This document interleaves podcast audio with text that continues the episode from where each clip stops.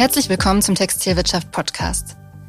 Mein heutiger Gesprächspartner ist Neurowissenschaftler, hat bis Ende 2013 Startups in Kalifornien dabei beraten, wie sie die Tricks des Gehirns nutzen können und das Buch Das neue Lernen heißt Verstehen veröffentlicht. Und auch wir wollen heute einiges von ihm lernen. Zum Beispiel, was beim Shoppen im Gehirn der Kunden passiert. Oder auch, wobei Händlerinnen und Händler sich künftig nicht mehr selbst den Kopf zerbrechen müssen, sondern die Arbeit getrost einer künstlichen Intelligenz überlassen können. Mein Name ist Charlotte Schnitzspahn und mir gegenüber sitzt Henning Beck. Hallo Herr Beck, zunächst einmal freue ich mich, dass Sie da sind. Ja, hallo, ich freue mich auch. Was haben Sie heute denn schon einer künstlichen Intelligenz überlassen?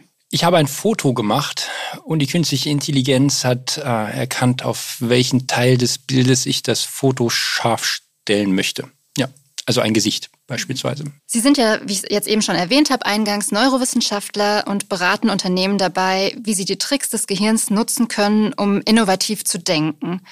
In Ihrem Buch Das neue Lernen heißt Verstehen erläutern Sie, was unser Gehirn von der KI unterscheidet. Können Sie uns das auch noch mal kurz zusammenfassen? Also wie funktioniert das Gehirn denn überhaupt? Ein Gehirn denkt immer vom Ende her. Schauen Sie sich an, wie künstliche Intelligenz arbeitet, also ChatGPT oder andere Sprachmodelle. Im Prinzip erstellt man erst ein statistisches Gerüst von einem Datensatz, zum Beispiel von Sprache. Und dann baut man sich, wenn man einen neuen Satz erzeugen will, wie mit so einem Lego-Baustein immer ein Wort an das andere dran. So nach dem Motto, welches Wort folgt am plausibelsten, am statistisch wahrscheinlichsten auf ein gegebenes Wort oder ein Satzteil. Und zum Schluss habe ich dann quasi wie in so einem, wie mit so einem Lego-Bausatz habe ich so einen Satz aneinander gebastelt. Menschen machen das genau andersrum. Also wenn sie sprechen, haben sie am Anfang schon das Ende vom Satz im Kopf. Sie wissen ja am Anfang schon, was sie sagen wollen. Und sie erzeugen die Sprache dann, um ihren Gedanken, den sie schon längst im Kopf haben, ähm, auszuformulieren. Gerade im Deutschen, wo Subjekt und Prädikat weit auseinanderstehen. Und das ist ein ganz wichtiger grundsätzlicher Unterschied, denn egal, ob Sie jetzt eine, eine Sprach-KI haben, ob Sie eine KI haben, die Ihre Lieferketten optimiert, eine KI haben, die Ihre Spam-Mails rausfiltert oder Gesichter in einem Foto erkennt, letztendlich wird eine KI immer das optimieren, was da ist. Es ist die ultimative Optimierungsmaschine. Und Menschen denken immer vom Ende her, überlegen sich eine Absicht, ein Ziel, ein Zweck, eine Botschaft und überlegen dann, wie komme ich dahin. Und das ist ist ein grundsätzlich anderer Ansatz, um mit der Welt eben ja, klarzukommen. Wenn man das jetzt, ähm, also was kann man daraus schl schlussfolgern? Wobei schneidet die künstliche Intelligenz dann besser ab und wobei ist das Gehirn besser? Eine KI ist immer dann besonders gut, wenn der Datensatz groß und gut ist. Und wenn ich ähm, die Möglichkeit habe, in diesem Datensatz Kombinationen zu finden, dann ist eine KI gut. Also wenn es darum geht, 100 Verwendungsmöglichkeiten für einen Bleistift zu finden, wird eine KI immer besser sein, weil sie gigantische Textmengen ähm, benutzen kann, um Verknüpfungen innerhalb eines Datensatzes zu finden. Wenn es darum geht, Dinge zu optimieren, wenn Sie eine klare Kennzahl haben, die Sie optimieren können, das, das kann jetzt beispielsweise die, die Zeit einer Lieferkette sein, das kann ähm, beispielsweise auch die, ähm, die Genauigkeit von, einer, von einem Foto, was Sie aufnehmen wollen oder sowas. Wenn Sie da etwas konkret messen können, ist eine KI immer besser. Menschen sind immer dann gut, wenn der Datensatz schlecht ist, wenn sie gar keine Daten haben, unvollständige Daten haben, wenn das Ziel nicht klar ist, wenn es gar nicht, wenn sie gar nichts zu messen haben. Also wenn wir davon reden von Ideen, von äh, Vertrauen, von, von Wissen, ähm, von Hoffnung, ähm, von, von Sicherheit. Alles Dinge, die sie nicht messen können. Und in dieser Welt finden sich Gehirne sehr gut zurecht. Also alles, das, das, ich möchte mal sagen, das Weiche, das nicht in eine Kennzahl zu fassende, da sind Menschen immer gut. Also wenn sie Menschen mit Menschen interagieren lassen, dann genau, sind Menschen in der Regel gar nicht so schlecht. Wenn wir da jetzt schon mal so ein bisschen konkreter auf die Modebranche blicken, würden Sie sagen, es braucht dann in Zukunft noch Trendforscher, Stylisten, Designer und Einkäufer? Oder ist das jetzt gerade was, was eine künstliche Intelligenz gut auswerten kann, was gekauft wird, was Kunden eigentlich wollen und wie die nächste Kollektion aussehen sollte? Beides. Also es wird mit Sicherheit so sein, dass Menschen sich immer daran orientieren, was andere Menschen an Ideen in einer Kleidung oder welcher Form auch immer von Ausdruck, ja, ähm, das können sie auf alle möglichen Dinge ja übertragen, von Musik bis zu Kleidungsstücken, ähm, was die sich ausgedacht haben. Und Menschen folgen dann auch gerne anderen Menschen und ähm, möchten das dann auch haben beispielsweise, weil sie sich an etwas orientieren oder weil sie sich auf eine bestimmte Art ausdrücken wollen. Dafür brauchen sie immer eine Form von Idee, die im Hintergrund steht. Also es geht ja ein Mensch irgendwie mit einer bestimmten Kleidung an den Markt und möchte sich damit ausdrücken. Es gibt mit Sicherheit auch den Trend, dass es in Zukunft so sein wird, dass sich jeder seine eigene Mode selber erschafft. Also stellen Sie sich vor, in einer Welt, in der es einen, einen Assistenten gibt, einen KI-Modeassistenten, der Ihnen für Sie Ihren Modegeschmack entwickelt. Das ist übrigens das, woran man langfristig arbeitet. Also ich war kurz vor Weihnachten noch in den USA gewesen, habe mich mit den Leuten von OpenAI unterhalten, parallel zum Launch von ChatGPT. Und das langfristige Ziel ist, dass es in Zukunft keine keine Medien mehr gibt, keine, keine Zeitungsverlage, keine Redaktionen, kein, kein, keine Radioprogramme, keine Fernsehprogramme, kein Streaming, kein Netflix, keine Kinos, ähm, kein Spotify, gar nichts mehr, sondern jeder hat seine KI, seinen persönlichen Assistenten, der dir alles erzeugt, was du willst. Also sei es, sei es 10.000 Songs, die nie existiert haben, nur für dich. Ein Kinofilm mit dir und Brad Pitt in der Hauptrolle. Und warum nicht auch einen bestimmten Kleidungsstil, der aufgrund deiner Art, wie du jetzt Musik konsumierst, für dich geschaffen wird. Und so wie du dir ein Auto konfigurierst, könntest du dir auch deinen Modestil konfigurieren. Das könnte der Fall sein. Und deswegen sage ich beides. Ähm, ich denke, für beides wird es einen Markt geben. Also ich bin sehr sicher, Menschen orientieren sich gerne an anderen Menschen und an das, dem, was andere Menschen auch tun. Das schafft Identität. Auf der anderen Seite gibt es diesen riesigen Trend, dass wir uns selber verwirklichen und ausdrücken wollen. Das Individuelle ist das, das was, uns, was uns Identität ebenfalls gibt. Und die ultimative Freiheit hast du erst, wenn du ultimativ individuell bist. Und dafür könnte dir KI wiederum helfen. Für mich persönlich klingt dieses Szenario, was Sie jetzt eben äh, gezeichnet haben, eher beängstigend. Und ich könnte mir vorstellen, für viele Modehändlerinnen und Händler auch, wenn auch sie ja dann in gewisser Weise verschwinden sollen, wenn der Stil selbst gemacht wird. Äh, was würden Sie da jetzt sagen? Muss man da auch Angst haben oder gibt es auch etwas, um diese Ängste zu nehmen? Nein, also wir reden hier davon, das sind, das sind Ideen, wirklich langfristige Ideen, was das ultimative Ziel wäre, weil sie sehr einfach skalierbar was herstellen können. Ähm, da reden wir davon, dass es in 20, 30 Jahren, vielleicht auch länger, erst so in dieser Form kommen wird, weil auch eine Generation erst nachwachsen muss, die das so annimmt. Also sie, ich, wir werden sehr wahrscheinlich eine andere Vorstellung von, von Mode und von ja, Verwirklichung haben in der Mode beispielsweise als eine Generation, die noch gar nicht geboren ist. Aber denken Sie an die Leute, die in drei, vier, fünf Jahren erst geboren werden, die in 20, 30 Jahren, die sind dann in der Mitte ihres Lebens. Was haben die für Vorstellungen von Mode? Wir haben gar keine Ahnung. Wenn wir eins von Mode wissen, ist, dass jede neue Generation die alte hinterfragt und bricht. Das, das ist Mode. So definiere ich jetzt endlich Mode als Bruch mit dem, was schon da war. Und so entsteht ein Trend. Hm, was allerdings immer bleiben wird, hm, ist diese, ist diese persönliche Idee, die ich mit etwas verknüpfe. Ähm, und das ist etwas, was, was Mode oder was, wie gesagt, das trifft auf jedes Kulturgut zu, ausdrücken muss. Es ist eine Form von Möglichkeit, wie, wie, wie Menschen ihre eigenen Ideen in die Welt hinaustragen. Sprich, wir orientieren uns an anderen, wie kleiden die sich. Es entstehen ja auch nicht Trends am Reißbrett, sondern sie entstehen, weil viele Menschen auf einmal einer gemeinsamen Idee anheimfallen. Und hm, das ist in dieser Form immer ein sehr analoges Business, weil ich orientiere mich tatsächlich an anderen Dingen. Und was ich cool finde, Coolness zu messen, ist schwierig. Dass KI dabei helfen wird, das zu optimieren, keine Frage, aber der Kern dieses Produktes bleibt erstmal ein analoger. Ja, und deswegen, deswegen würde ich da jetzt nicht so pessimistisch sein und sagen, in, in drei, vier, fünf Jahren gibt es da nur noch Algorithmen, die mir das Ding da irgendwie zusammenschrauben, sondern ähm, es ist immer eine sehr starke, nicht digitale Komponente dabei. Mhm. Dann bleiben wir jetzt auch gerade in der Gegenwart. Also Schauen wir uns das Gehirn mal bei einem konkreten Vorgang an, beim Shopping. Was bewegt Kunden denn überhaupt zum Kauf und was passiert im Gehirn, wenn man eine Kaufentscheidung trifft? Nun ist es so, dass Menschen niemals ein Produkt an sich kaufen oder die Eigenschaften eines Produktes. Die stehen eigentlich immer im Hintergrund. Also niemand kann mir erklären, wie aus der Luft Katzenvideos auf mein Handy kommen. Es ist auch schon schwierig zu erklären, was ein Drehmoment in einem Auto ist. Das ist gar nicht so einfach. Aber ich kaufe ja auch nicht die, die reinen Produkteigenschaften. Von einem Telefon kaufe ich auch nicht die Geschwindigkeit eines Prozessors. Es ist mir völlig egal, wie schnell dieser Prozessor ist, sondern ich kaufe mir eine Idee von Verfügbarkeit, von Freiheit, von Kommunikation, ähm, von Zugehörigkeit und beim Auto ebenfalls. Ich kaufe mir das Gefühl von Freiheit und dass ich überall hinfahren kann, wo ich will. Und von Individualität, vielleicht auch von Ausdruck, auch beim, bei Telefon. Und das ist bei, eigentlich bei allen Produkten der Fall. Ähm, und deswegen stellt, müsste man eigentlich immer die Idee dieses Produktes in den Vordergrund stellen. Daran bemisst sich übrigens auch die Erwartung an die Qualität. Also wenn ich jetzt äh, denke, ich trage jetzt irgendwie so, so, so ein shabby schick, irgendwie sowas runtergekommenes, weil das mein Ausdruck ist, den ich haben will, habe ich ganz andere Anforderungen an die Qualität von so einem Material.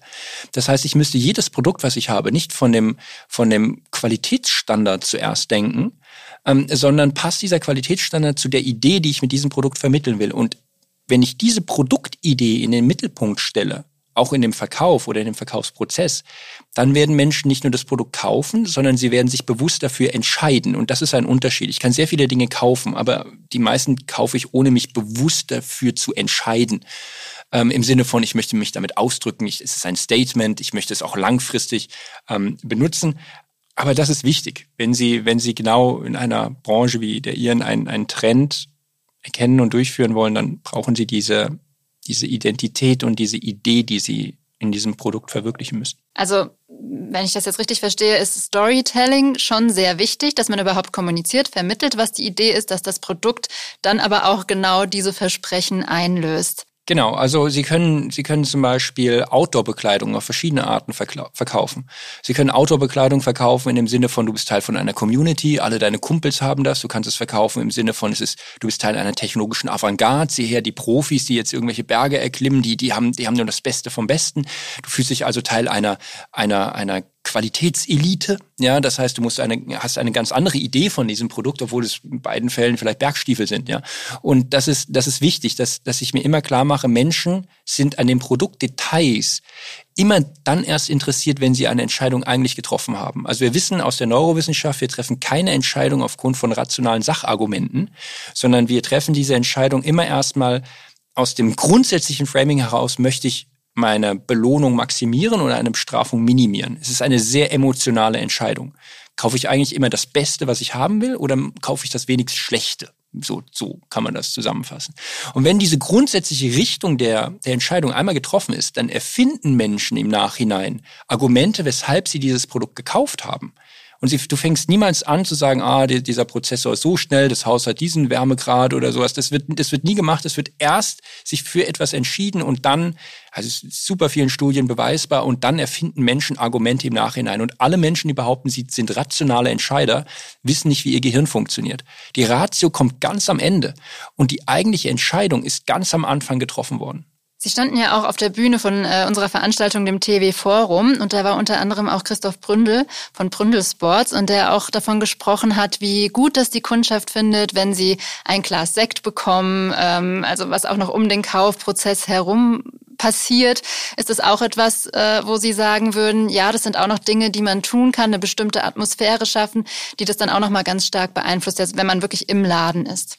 Ja, also unabhängig von der Digitalisierung bleiben natürlich einige Konstanten in diesem ganzen Business erhalten und äh, letztendlich ändert sich das jetzt auch nicht seit, seit Jahren und Jahrzehnten und wird sich auch nicht ändern. Qualität, Marke und Service. Und ähm, diese Idee, die sich in einer Marke umsetzen die ich in einer Marke umsetzen muss, muss mit der, mit der Qualität Hand in Hand gehen und das wird flankiert von einem Service. Wenn ich will, dass Leute nicht einfach nur eine, eine, einen Kauf tätigen, sondern regelmäßig sich mit etwas identifizieren, brauche ich diesen Service. Menschen werden in Zukunft sehr viel mehr Geld für Service ausgeben, weil das ein Teil ist, der nur sehr schwer in dieser Form automatisierbar ist. Ansonsten bin ich der Offline-Laden von Amazon, wenn es nur darum geht, Sachen zu kaufen. Aber wenn Sie sich anschauen, was Menschen dauerhaft zu einer Entscheidung, zu einer Entscheidung stehen lässt, denn Entscheidungen sind immer, und das ist interessant, ein, in, einem, in einer Phase der Unsicherheit getroffen worden. Es sind ja keine Rechenergebnisse bei einer Entscheidung. Zwei plus zwei ist vier, ist nicht eine Entscheidung. Ja? Ähm, aber wenn ich, wenn ich eine Kaufentscheidung treffe und ich muss sie später verantworten, dann kann ich sie eigentlich nur mit diesen Punkten verantworten, die Qualität passt zu dem, was ich von dem Produkt erwarte. Ich kann mich mit damit verwirklichen und ich habe quasi eine, einen Service, den mir diese, diese, diese Firma, dieser Laden, diese, diese, diese Werkstatt, wie auch immer, ähm, später ähm, zur Verfügung stellt, dass ich, dass ich sagen kann, okay, das war eine dauerhaft gute Entscheidung, weil ich werde ja noch langfristig in meiner Entscheidung bestärkt. Und ich bin extrem davon überzeugt, dass diese Art von ich möchte immer sagen, von, von Dauerhaftigkeit, von zeitlicher Nachhaltigkeit in einem, in einem Kaufprozess umso wichtiger wird, je digitaler und je automatisierbarer Kaufentscheidungen auch getroffen werden können. Also ganz konkret, wenn ich jetzt, wenn ich jetzt irgendwo, ich fahre viel Rennrad, wenn ich in den Radladen gehe, dann will ich, ein, will ich einen guten Service haben. Und dann kaufe ich, dann kaufe ich da später auch mal ein paar Laufräder für 2000 Euro oder sowas. Dann, wenn ich sage, das ist ein Top-Laden, da kann ich jetzt, da kann ich jetzt meinem Hobby äh, nachgehen und ich fühle mich da gut geborgen wenn man das so sagen kann. Und dieses nicht alleingelassen werden ist etwas, was Menschen zu schätzen wissen, weil online bist du alleine natürlich, du kannst sagen, Service ist, die Sachen schnell wieder zu bestellen und zurückzuschicken. Das ist kein Service. Das ist eine Vereinfachung des eigentlichen Prozesses. Aber Service ist, dass, dass proaktiv mir da geholfen wird, dass mir Arbeit in dieser Form abgenommen wird. Und das ist in dieser Form etwas, worauf man sich auch in der analogen Welt konzentrieren muss. Jetzt haben wir auf das Gehirn der Kunden geblickt. Ähm, was mich auch noch interessieren würde, ist, wie kann es möglicherweise Händlerinnen und Händlern auch gelingen, das eigene Gehirn auszutricksen? Also gerade jetzt in dieser Zeit der Multikrise mit Inflation, schwieriger Konsumstimmung und so weiter, ist es ja gar nicht so einfach, sich täglich zu motivieren und positiv in die Welt zu schauen. Haben Sie da einen Rat für unsere Zuhörerinnen? Naja, es ist ja für alle nicht einfach. Ne? Also Auf jeden Fall. Deswegen, ja. es geht gar nicht darum, ähm, wie, ob ich jetzt eine Krise meistere, sondern wenn ich in einem Wettbewerb bin, muss ich mir mal klar machen, je größer der Umbruchsprozess ist, desto größer sind die Chancen. Eigentlich alle großen Unternehmen wurden in mehr oder weniger in solchen Umbruchsphasen, es muss nicht immer eine Krise gewesen sein, aber in Umbruchsphasen geschaffen, weil dort werden Champions gemacht. Also da, dort trennt sich die Spreu vom Weizen. Und das ist eigentlich nennt man in der Psychologie ein Reframing, ja, also ein Umdeuten der aktuellen Situation, dass ich sagen kann, eigentlich alle, alle haben Probleme, alle strugglen gerade, ist für niemanden einfach, aber wenn ich jetzt besser rauskomme als mein Wettbewerb, habe ich einen Vorteil, ähm, wenn diese Krise meinetwegen vorbei ist oder dann auch die nächste Krise kommt, es wird wieder eine kommen.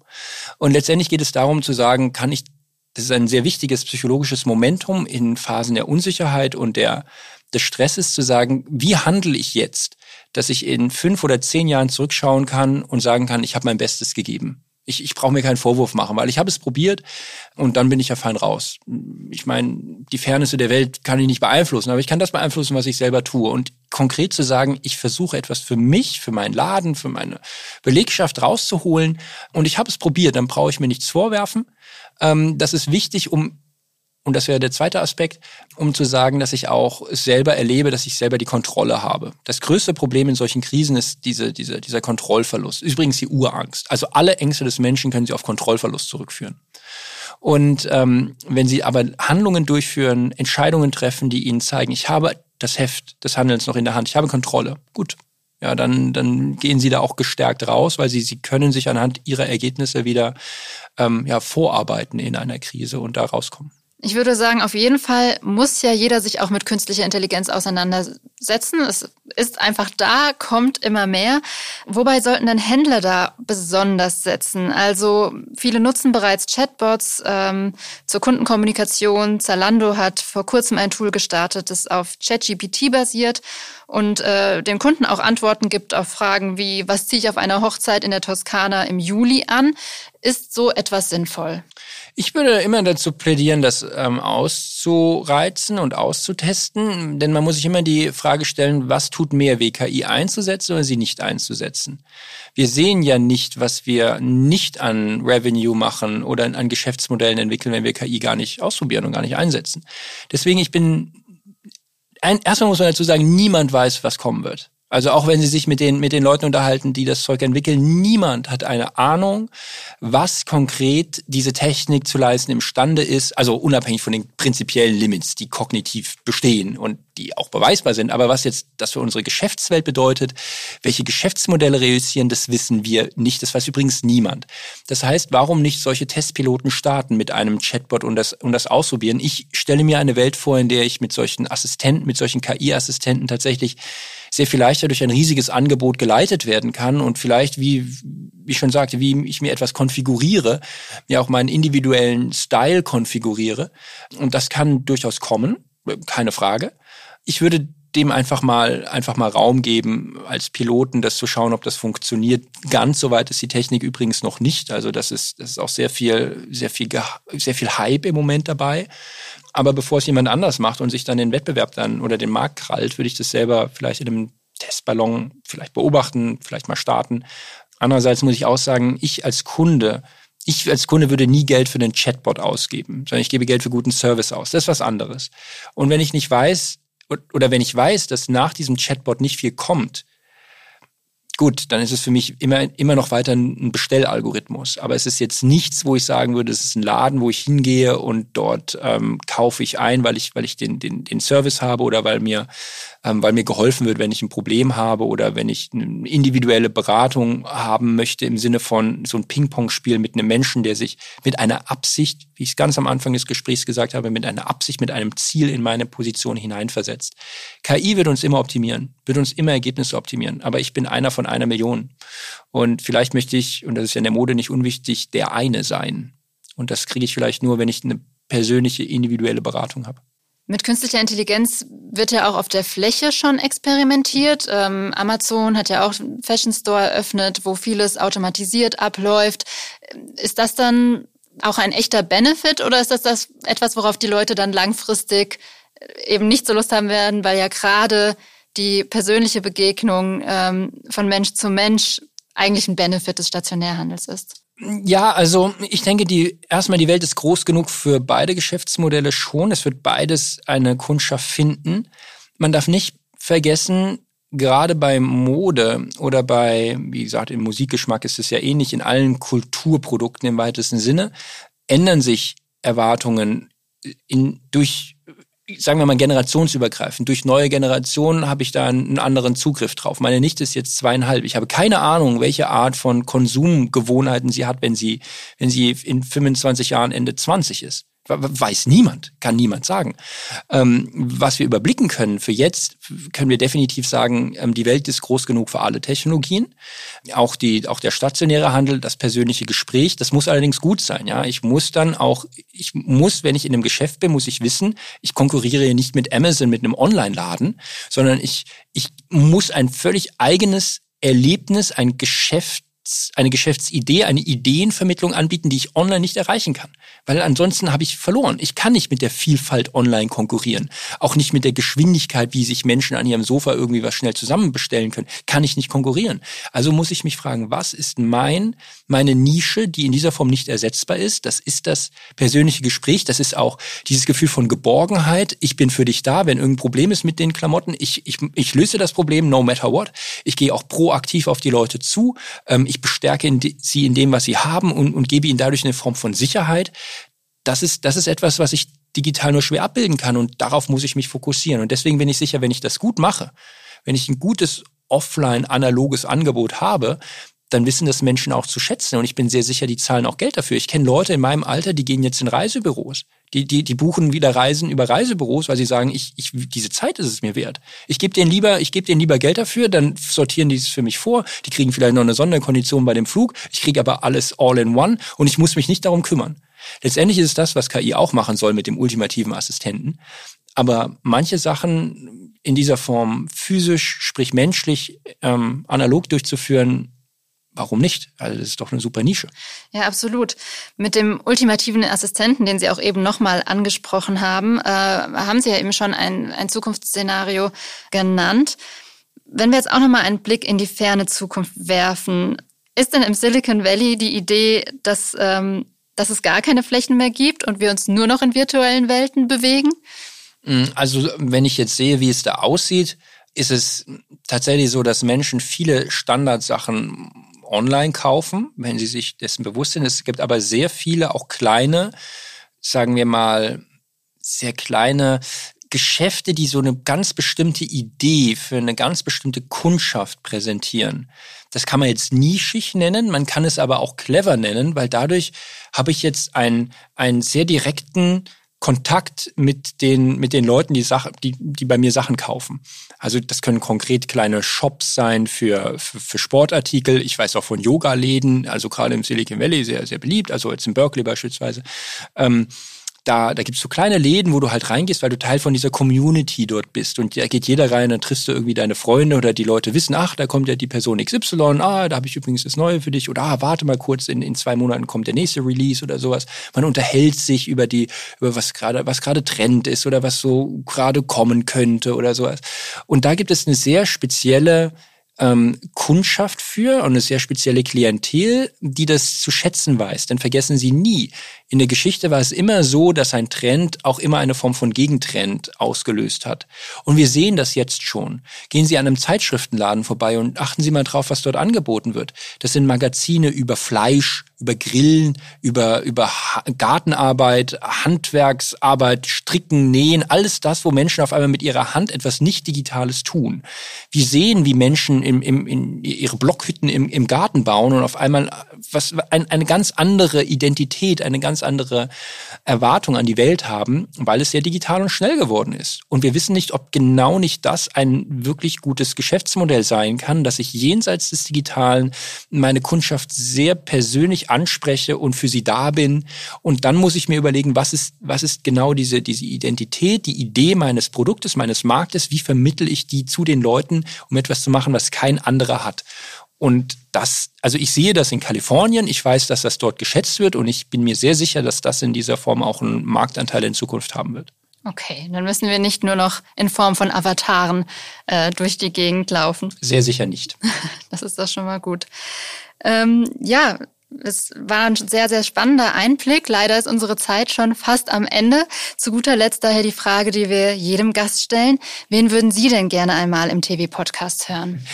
Also ich würde mir ähm, Leute wünschen, die, ähm, ich bin ja aus einer Ingenieursfamilie und ich, ich mag, ich, ich bin immer so ein, ein Typ Form follows Function. Ich achte bei, bei Sachen immer erst darauf, ob das, ob das gut funktioniert. Ich kann Ihnen jetzt keinen konkreten Namen nennen, aber ich, mich, würden, mich würde es interessieren, solche, solche Leute, die so neue Materialien oder Technologien entwickeln. Ich hatte ein Projekt in, in Südtirol, da ging es darum, solche Outdoor-Bekleidung mit so neuen Faserstoffen da mit so, dass, dass man da im, im, besser kälteresistent ist und sowas ähm, zu optimieren. Und sowas würde ich mir wünschen. So ein bisschen so diese, ein bisschen mehr diese technische, ingenieursmäßige Seite an der einen oder anderen Stelle mal einfließen lassen, um zu erkennen, ja, was ist denn so, so das, so ein Trend, der sich so an dieser, in dieser Hardware-Seite entwickelt hat. Das, also ich finde das immer sehr spannend, ja.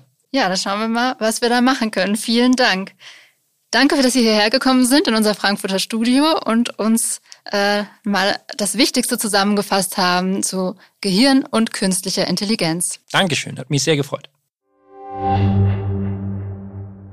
Das war Neurowissenschaftler Henning Beck und das war der Textilwirtschaft Podcast.